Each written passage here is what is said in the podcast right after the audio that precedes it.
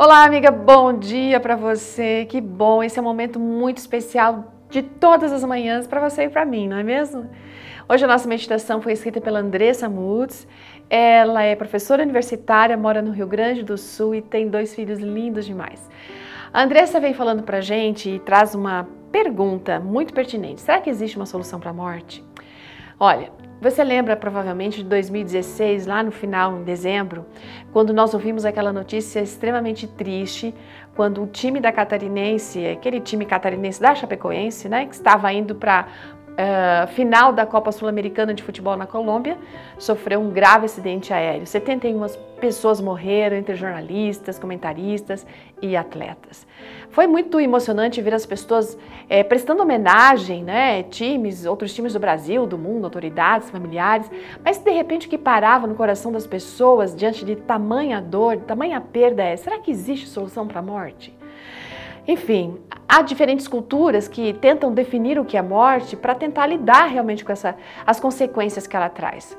Por exemplo, os espíritas creem na reencarnação, ou seja, o espírito retorna à vida material por meio de um novo corpo humano para continuar o processo de evolução. Diferentemente, os cristãos, islâmicos, judeus acreditam de uma forma geral que após a morte haverá uma ressurreição, ou seja, a morte não seria um fim, né? E isso traria esperança para aqueles que ficam um dia de poder rever os seus queridos. Mas o que, a Bíblia fala a respeito disso? Porque ela é autoridade, porque a Bíblia é a palavra de Deus.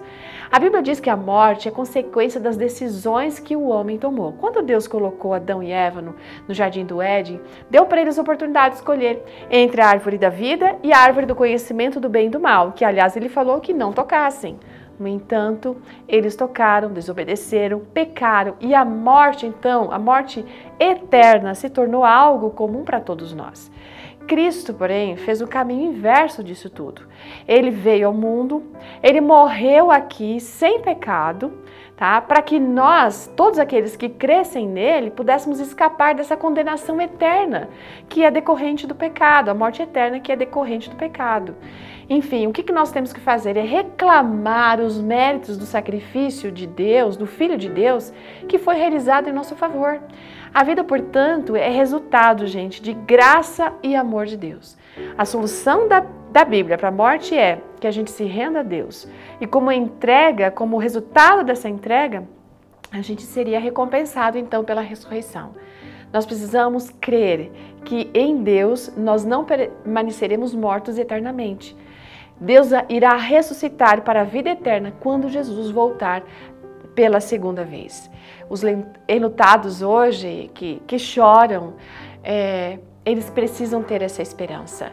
E essa esperança ela está confirmada na palavra de Deus em Apocalipse 21, verso 4, que diz: Ele enxugará dos nossos olhos toda lágrima. Não haverá mais morte, nem tristeza, nem dor, porque as antigas coisas já passaram. Amiga, é certa a promessa de Deus. Confiemos nela e mantenhamos essa esperança. Amém? Até a próxima, até amanhã. Tchau!